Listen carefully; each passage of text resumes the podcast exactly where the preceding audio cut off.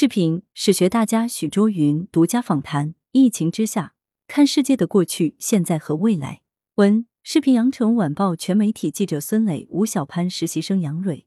最近，史学大家许倬云先生推出新书《许倬云十日谈：当今世界的格局与人类未来》，这是他九十年人生思想之总结，也是他对这个时代现状及出路的总体性回应。当下世界是如何形成的？近现代中西的师生关系是否到了转变的时候？今天的教育问题何在？